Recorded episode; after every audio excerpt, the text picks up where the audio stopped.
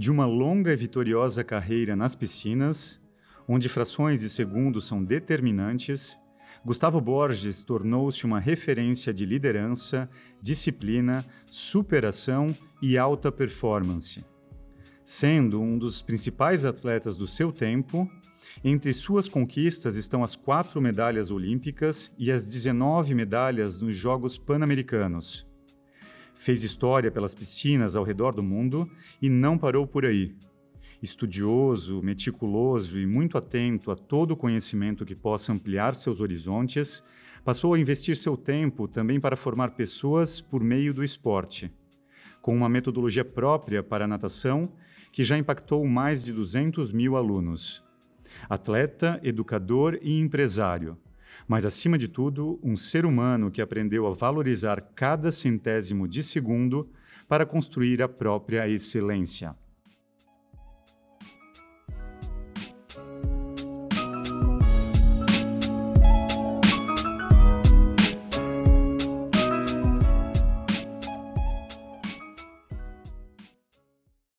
E o que que diferencia a alta performance de um atleta e de um medalhista olímpico? É o, é o detalhe. Uhum. É o detalhe. Você, não sei se eu falei na, na, apresentação com vocês, né? O menor indicador dentro do esporte natação é um centésimo uhum. de segundo. E um centésimo de segundo é a diferença de você ficar em casa e ir para as Olimpíadas. Então você imagina o seguinte: se eu faço um tempo que é um centésimo de segundo melhor do que o seu, no índice olímpico, você fica de fora e eu vou já teve uma relação assim: eu sou um atleta olímpico e você não é. Já diferenciamos por um centésimo de segundo quem eu sou como atleta, atleta olímpico, uhum. e quem você é como atleta, é um atleta muito bom, mas você não foi, você ficou aqui, você é um atleta bom nacional, se foi esse o caso. Uhum. O Fernando Scherer, na primeira Olimpíada, ele não foi por um centésimo de segundo, em 92. Então, naquele momento, ele era um super atleta. Não era um atleta olímpico. Então, beleza nem, não muitas pessoas conseguem ser uhum. atletas olímpicos. São poucos.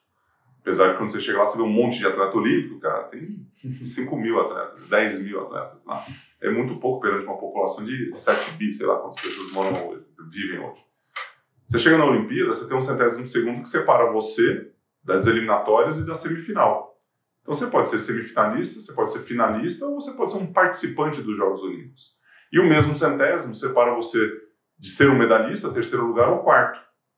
Então você chegou até a última etapa, e a hora que chega para ser um medalhista, você fica um centésimo de segundo atrás do terceiro e você é quarto lugar. Acontece com frequência. Os três primeiros são medalhistas olímpicos. Então você pode ser um bom nadador no seu país, na sua cidade, no seu estado, no seu país, no mundo, e no mundo, você pode ser um medalhista olímpico, que aí dentro do mundo tem uma outra categoria, que são dos medalhistas olímpicos. Então, a hora que você tem tudo isso aqui e você entende que o detalhe faz a diferença, que é um centésimo de segundo, como é que você busca isso? Como é que você alcança isso? A gente está vendo aqui o Hamilton, está vendo aqui os grandes craques que vocês trouxeram. É, nos livros aqui, nas entrevistas que vocês fizeram. Né? Você pensa o seguinte, que é, o aspecto mental, né? você tem a, a, a psicologia do esporte é muito forte, então para você ganhar um centésimo de segundo, às vezes não é físico, uhum. não é um uhum. treino que você fez. É a tua capacidade de resiliência, a sua capacidade de construção de um ponto numa jogada, a capacidade do time, da, da, da tranquilidade de fazer uma curva ou de fazer alguma coisa. É isso, são frações de segundo que acontecem. Uhum. E se são frações de segundo e você é um atleta de, alta, de alto rendimento, de alta performance, você tem que buscar isso. Pode até ser que você faça uma busca e tem gente também, muita gente fazendo essa preparação. Né? Uhum. Mas na hora H, a hora que você faz esse, essa jogada ali, você tem que estar preparado para pegar esse centésimo. Porque se você não estiver preparado, alguém vai pegar. Aí passou. Isso tudo tem a ver com a evolução, né? Com você crescer. Como você descreve o momento de uma final olímpica? Quanto é você é, consigo mesmo e quanto é você contra ou com os seus competidores na hora de entrar na água? Difícil pergunta essa, porque você tá, você, quanto mais você focar nos, nos seus competidores, mais você divide a sua energia. Uhum. Então você tem que pensar em você. É lógico que quando você está competindo, você tem uma comparação com quem está do lado. Uhum. Então isso é inevitável. Então você tem que ter uma percepção do que está acontecendo do lado, mas você tem que focar naquilo que você precisa fazer. É, então, por exemplo, no, numa raia de piscina, eu não tenho ninguém que vai estar na minha frente ou atrás, né? Na minha raia, eu vou ter que ter do lado. Numa corrida, você tem, uhum, você tem que se preocupar com o que está acontecendo ali na frente de uma maneira até com risco de vida, né? Porque você tem um acidente pode acontecer. No vôlei, você tem um organismo, um organismo. De, de cada lado e uma ação e reação que acontece que é assim, é, é, ela é muito, ela é muito evidente. Na natação, ação e reação é que um atleta do meu lado saiu mais forte do que eu esperava que ele saísse. Eu tenho uma estratégia de prova. O que, que eu faço? Sigo ele ou sigo a minha estratégia? Porque se eu seguir a estratégia dele, eu vou estar tá fazendo a estratégia dele. Eu não sei como é que ele treinou. Uhum, uhum. Se eu fazer a estratégia dele, o que, que vai acontecer? Eu posso mudar a minha? Posso. Dentro das minhas possibilidades, mas isso eu treino. Então, assim, o que, que eu vou fazer, cara? Estou concentrado. Se eu, eu, vou entrar na piscina, a minha estratégia é essa. O esforço nos primeiras braçadas vão ser essas. vou entrar na virada. E a hora que eu estiver nesse fluxo, se eu tiver alguém mais forte do que eu ou mais atrás do que eu, como eu vou lidar uhum. com essa situação? Isso você treina. Você não decide na hora. Na hora, todas as circunstâncias podem acontecer, mas você já se preparou para isso. Se você deixar assim para na hora você se preocupar com o que vai acontecer ou mudar sua estratégia do nada porque você está inseguro, aí as coisas podem acontecer de uma maneira diferente.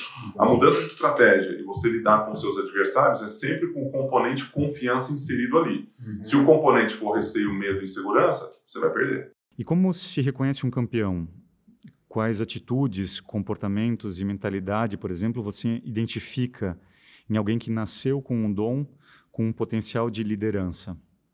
Então, não conheço ninguém que se tornou um campeão sem, sem a dedicação do trabalho. É, outra coisa, pessoas motivadas. Então, pessoas motivadas, sabendo onde quer chegar, fazendo construção, tendo foco, desenvolvendo aquilo. Outro ponto, confiança. A autoconfiança é fundamental. A autoconfiança tem a ver com autoestima, tem a ver com construção, tem a ver com treino. Você não, é, você, como é que você fica confiante em fazer uma entrevista dessa aqui? Com a postura que você tem? Um treino, um estudo, com prática. Aí você vem aqui e fala, cara, você, pô, pessoa confiante que está fazendo uma entrevista aqui, que legal. Então, você fala assim, nasceu confiante, você constrói a confiança também, né? com treino, com autoestima, com uma série de outras coisas. E, e autoconhecimento. Uhum. É, porque quando você. Foi uma das primeiras coisas que a gente falou aqui, né? Quando você pega um, um exemplo de saber onde você está, para onde você vai, né? te dá alguns elementos assim bem interessantes em relação à a, a, construção de vida que você quer. Porque senão, tem, tem aquela frase, se você não sabe para onde você vai, qualquer direção serve. Então, né? para onde que eu vou? Para onde você quer ir? Não sei, né? Então, sai andando aí, vai. Não, não, precisa de rua reta, pode ser rua sinuosa, pode ser para frente, para trás, tanto faz. Vai. Agora, se você tem uma noção e você quer chegar a algum lugar, né, aí você tem que se direcionar para aquilo. E o mindset de sucesso né, do campeão, ele passa por esses elementos. Uhum. Né, ele passa por isso. E a hora que você constrói, aí, aí tem as questões de, de excelência, de coragem, de fair play, que passa pelo campeão. Porque aqueles que vencem, chegam em primeiro lugar e não tem isso, são valores olímpicos, né? O que é motivação para você? Então, a motivação ela tem, ela tem uma relação. É, eu gosto muito de um autor, quando, quando fala de motivação, um dos autores preferidos que eu tenho, até de alta performance, bem um, mentor que eu tenho, que é o Brandon Bouchard. Uhum. E, e a motivação, ela tem uma forma, tem uma regra de motivação, né? Porque às vezes a gente fica esperando ela acontecer. E, e quando você espera as coisas acontecer e você está muito solto, né? Você espera que a sorte ou que o momento ou que as coisas aconteçam da maneira como você gostaria para ter a condição perfeita para que você aflore, para que você tenha o resultado, você está armando uma grande arapuca para o fracasso. Porque você está dando. É, aí sim você está na sorte de, se as condições estiverem perfeitas, você uhum. prospera. Se não tiver, você tem a desculpa perfeita para isso. Então, e acho que normalmente as pessoas que têm receio, têm medo, têm insegurança de fazer alguma coisa, elas armam essa arapuca e depois ela solta aquela frase: pelo menos eu tentei. Então, assim, tentou nada. Você tentou fracassar. Então, a hora que você tenta, você se, você se posiciona para que você não tenha uma. para que você não prospere é muito fácil você falar que você tentou. Difícil é você criar os hábitos, você criar aquela disciplina para você fazer a coisa acontecer. Mas e se não der certo? Essa é a dor do processo, essa é a dor do resultado que você tem que superar. E como é que você supera isso? Com aprendizado. Porque o que aconteceu? Você fez tudo certo e deu tudo errado, beleza. Será que deu tudo? Será que você fez tudo certo? Para dar tudo errado, não foi tudo certo que você fez. Tenho certeza absoluta. Você pode até ter feito o by the book as coisas, mas o que, você pode melhorar? O que, você pode evoluir daquilo que foi feito para o próximo ciclo? Né? Aí você faz a construção. Isso se chama aprendizado. Quando você aprende numa derrota, você não perde, uhum. você ganha. As frases, é meio clichê. Aprendemos mais nas derrotas do que nas vitórias. Que eu concordo em partes com isso, né? Uhum. Porque o grande problema é que quando você está na vitória, você tem que gastar menos é, pensamento em relação a, ao porquê que deu certo. Você viu, né? Você vivenciou o, o dar certo. Então, para você, tá, pô, deu certo, vou repetir isso aqui. Você vai lá, você repete. Aí deu certinho, você repete de novo, ah, deu mais ou menos certo. Pô, aí depois que você começa a repensar. Se cada vez que dá certo você gasta o mesmo empenho, o mesmo, a mesma energia para focar no aprendizado e para crescer a partir dali, cara, você, aí você entra num, num giro, num ciclo é, assim, espetacular. Voltando à motivação, uhum. foco, atenção e esforço naquilo que você quer. Quando você coloca isso canalizado em algo, num direcionamento do seu desejo, daquilo que você quer como pessoa, como profissional, como empresa, como pai, como mãe, como dona de casa, como jornalista, qualquer coisa. Você tem um desejo, está aliado com uma expectativa e uma ambição de vida que você tem. Se você tem essa atenção e esse esforço para essa direção, isso é motivação. E, e para alcançar essa motivação, é, muitas pessoas esperam por ela para começar a agir. E quando os desafios aparecem, elas acabam desistindo. Por que isso acontece? Se você é protagonista da sua vida, né, você, você deixa tudo que é fora da sua vida interferir naquilo que você quer para você. Isso é muito comum, muito comum. E isso tem a ver com os receios que a gente tem, com as inseguranças. Não tem problema você ter insegurança, mas entenda que você tem. Aí que você tem essas inseguranças. E aí você começa falando de pontos de alta performance, você ter clareza do que você quer, ter um objetivo, isso é fundamental. Uhum. mas eu não sei o que eu quero, né? Como é que eu não sei? E aí, o que, que eu faço, né? é, acabou a minha vida? Não, começa a refletir sobre o assunto. Dê uma nota de 1 a 10 sobre a direção da sua vida que você quer. Nota 3, beleza. E aí eu não sei para onde que eu quero ir. Beleza, você sabe o que você não quer fazer? Sei o que eu não quero. É normalmente mais fácil, né? Porque a gente uhum. gosta de se distanciar das coisas que a gente não gosta. Uhum e se aproximar daquilo que a gente gosta. Então, dentro de onde você está, do que você está fazendo, qual é o primeiro passo que você pode dar para melhorar de 3 para 3,1, vai?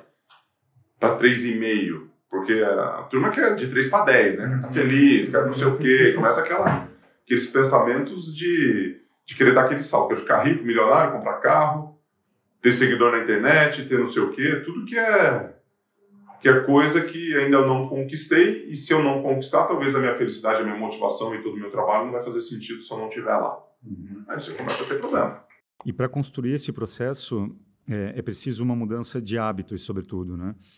E, porém, para muitas pessoas isso acaba sendo é, difícil. Se a gente pegar, por exemplo, um jovem estudante que deseja crescer profissionalmente, mas possui é, preguiça, por exemplo, para estudar por que, na sua visão, isso acontece? O problema dele não é o hábito, é o objetivo que ele tem. Uhum. Porque a hora que você. O, o, hábito do estudo e a preguiça, ou ele está interessado em fazer outras coisas, ele tem um hábito de. Falando de aluno, ele tem um hábito de jogar videogame, ele tem um hábito de sair à noite, ele tem um hábito de namorar, ele tem um hábito de ficar acordado até as quatro da manhã, ele tem um hábito de fazer uma série de coisas que ele construiu, que ele construiu. Então, assim, criar hábitos é muito fácil. O que é difícil é você criar os hábitos corretos para aquilo que você quer. O hábito é uma consequência daquilo que você deseja para você. Porque senão é o seguinte, eu quero que meu filho tenha hábitos bons de alimentação, por exemplo. Mas eles gostam de tomar refrigerante, muito refrigerante. O hábito em casa dos meus filhos é de tomar refrigerante. Quantos anos têm seus filhos? Seis, sete. Quem compra o refrigerante? Eu. Uhum. Ah, mas você tá de sacanagem comigo, né? Aí começa a ficar assim, umas coisas tão simples de resolver que talvez a gente, inserido na situação ou por influência, ah, mas os filhos vão na casa dos amiguinhos e lá tem. A casa de quem? É sua ou dos seus filhos? Hum. Aí você começa a fazer a construção que você quer. O hábito de estudar vem dos pais. A escola dá o direcionamento, mas se em casa o hábito foi de deixar jogar 5 horas de videogame em vez de estudar, aí você está complicado. Né? Aí o problema é muito além do jovem, da criança. O problema está na família, está uhum. nos hábitos familiares. O que, que você, como pai, quer para os seus filhos? Ah, eu quero isso. Beleza. Qual é a rotina que você vai... Mas dá trabalho, né? Porque com 5 anos de idade você fala, não faça isso. Não tem choro nem vela. Agora, e com 15? E com 17? Que o menino está lá argumentando e já está fazendo isso há 8 anos. Uhum. Agora você quer que ele estude para a faculdade. Pô, beleza. Então você vai ter dificuldades ali. Não tem problema com isso. Mas faça uma construção. Participe. Quero perder peso. Beleza. Como é que você se alimenta? Muito mal. Então vamos começar por ali? Uhum. Não vou nem começar pela atividade física, mas qual é o hábito alimentar que você tem? Tem estudos que falam até o volume de sono, se você dormir mais, você emagrece. E aí, você topa, você não precisa mudar nada na sua rotina de vida, só o hábito do sono. Você não precisa fazer exercício, você não precisa comer bem. Se você dormir em vez de 5 horas, dormir 8, você emagrece. Aí você começa, pô, mas isso é, como assim? é? Você fica mais acordado, mais ansioso, ansiedade aumenta cortisol, aumenta o, os hormônios ali que são ruins, aí você come mais, você se alimenta. E aí? Aí você tem que convencer a, a pessoa que se dormir mais, e ela fala assim, não, mas com 5 horas eu funciono bem. Mas aí, dormindo menos, você tem mais lesão, você engorda, sua saúde piora. Então só durma. Primeira coisa, primeiro hábito que a gente vai mudar para você emagrecer, dormir. Começa a ficar um papo meio esquisito, né? Se você pensar. Agora, se você vai, você começa assim, pô, primeira coisa que você vai fazer para emagrecer, academia cinco vezes por semana, se alimentar 200 calorias por dia, cara, não vai rolar, uhum, uhum. não vai rolar. Agora, com dois minutos você consegue. É um bom livro para isso, Hábitos Atômicos. Não sei se eu falei disso. Não, esse não. Hábitos Atômicos do James Clear. Fala que não tem nenhum hábito que você possa iniciar, que você não consiga iniciar com menos de dois minutos. Então, por exemplo, você quer iniciar o hábito da atividade física, chega em casa, quando você chega em casa todos os dias, em vez de você já ir relaxar, sentar, que você é filho de Deus, né? Você trabalhou o dia inteiro, você está cansado, você também é filho de Deus, certo? Você quer descansar. Então você senta lá, liga a televisão, come bolacha, come não sei o que, tal, e você quer praticar atividade física porque você quer perder peso, se for esse o caso.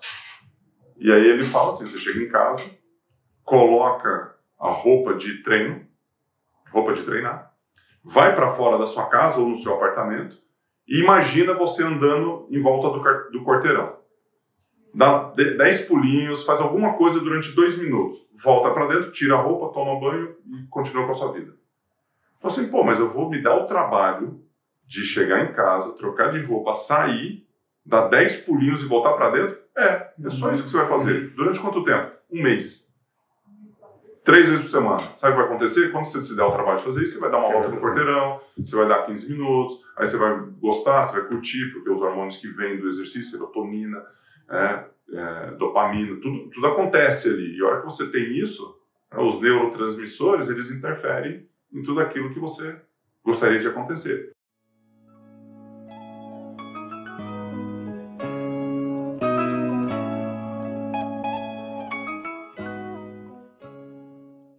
Você acabou de ouvir um trecho da entrevista exclusiva de Gustavo Borges para a 28ª edição da Performance Leader. A versão completa da entrevista nos formatos de texto, áudio e vídeo está disponível no aplicativo da Performance Leader. Confira outras entrevistas completas e aulas magnas sobre empreendedorismo, gestão, trajetória, alta performance e superação com as maiores lideranças nacionais e internacionais. Conteúdos exclusivos Performance Leader.